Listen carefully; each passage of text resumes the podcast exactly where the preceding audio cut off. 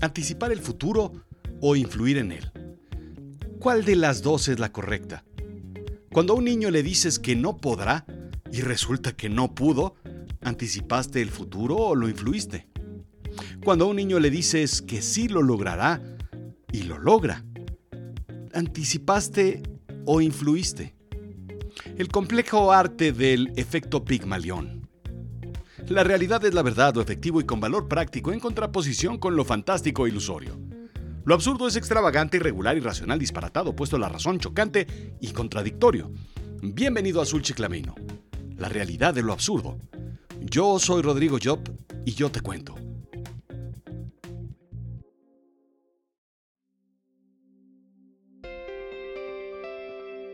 Recuerdo que en la escuela una maestra me dijo, qué bueno eres para dibujar. Vi mis dibujos y los comparé con los de mis compañeros. Sí, sí que eran superiores. Aunque había un compañero que era la mismísima reencarnación de Velázquez. Era un verdadero artista nato.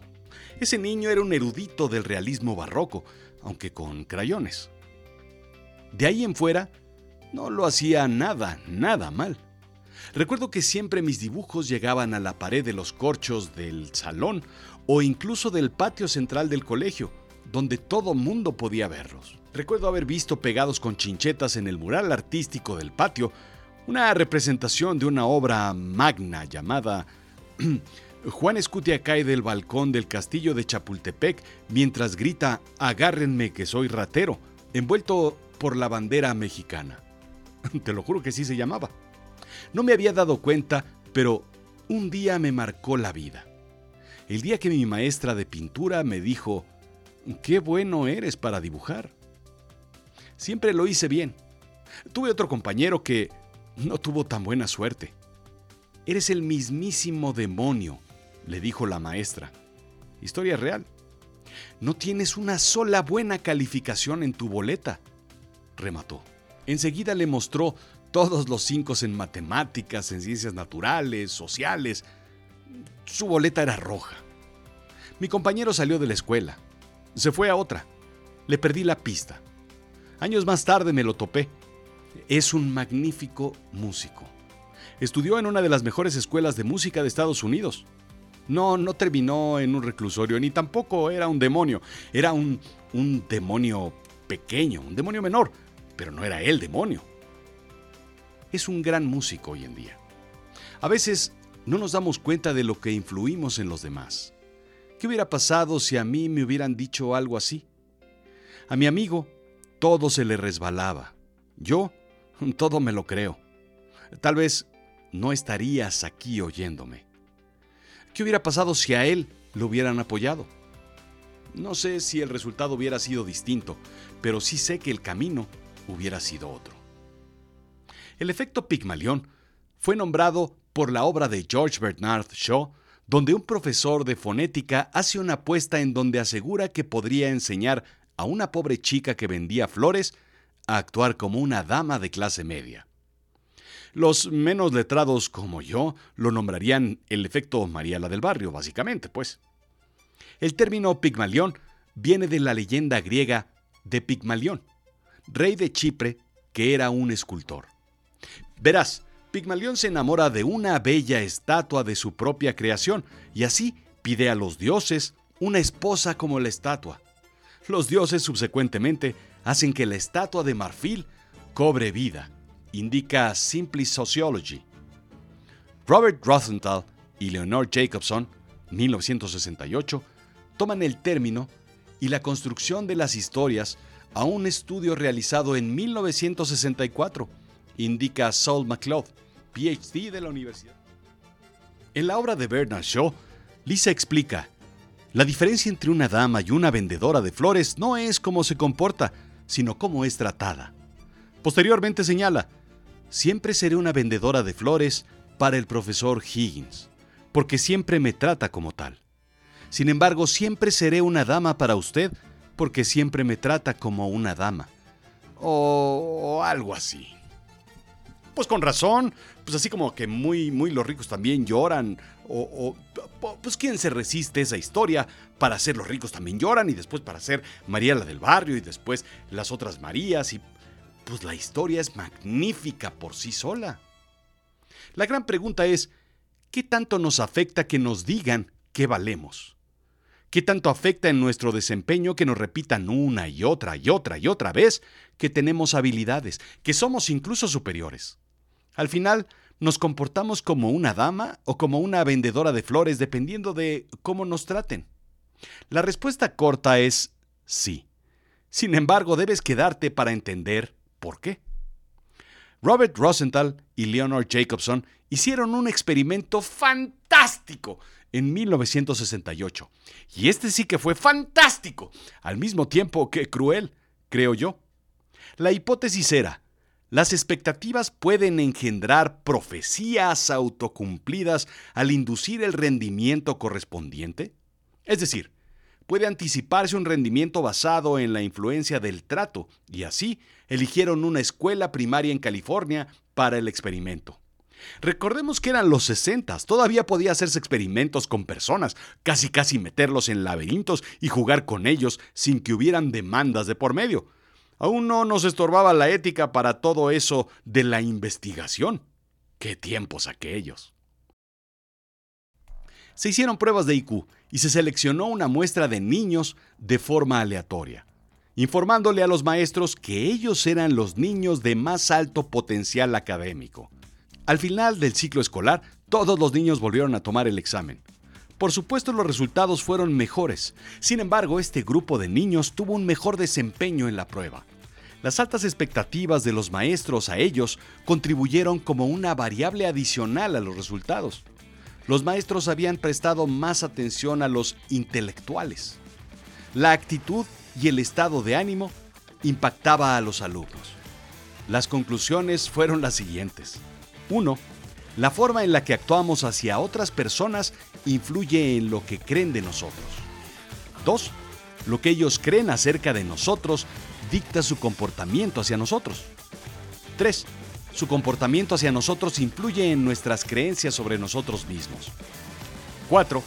Nuestras creencias sobre nosotros mismos, a su vez, influyen en cómo actuamos hacia los demás, lo que nos devuelve a la primera etapa, y sobre todo, cinco, pues chin chin el cerraje. Todo esto en un ciclo continuo.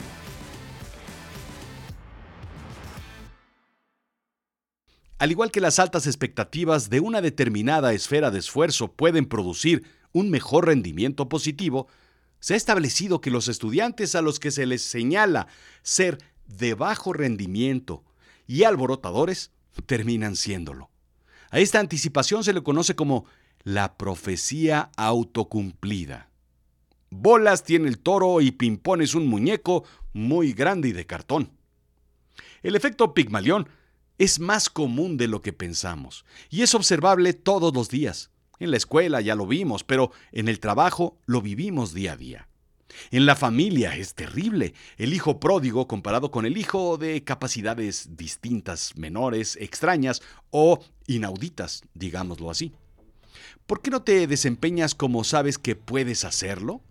Tal vez sea porque tu padre o madre, gerente, director o jefe decide categorizarte de una forma negativa basada en una razón, una circunstancia, en un desempeño anterior o en una acción de un mal día o simplemente por un mal momento.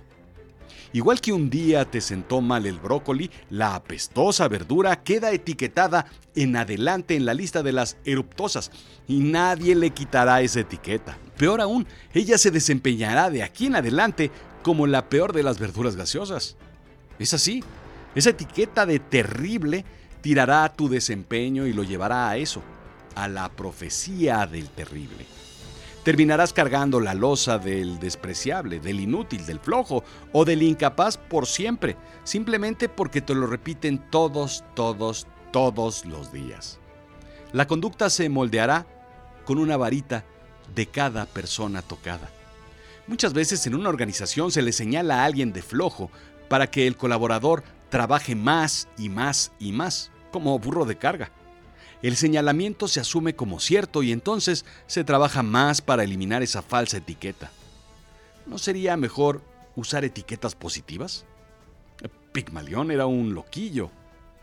Así, No es raro pensar que cualquier empleado, oficinista, burócrata o godín de cualquier tamaño, raza, tipo, especie es perfectamente administrable y manipulable siempre y cuando se le coloque en una caja de Petri y se le manipule correctamente con la luz, con la humedad controlada y con una pequeña varita empujándolo de alguna u otra forma. Muchos jefes lo hacen para manipular la capacidad de su personal, indica Harvard Business Review.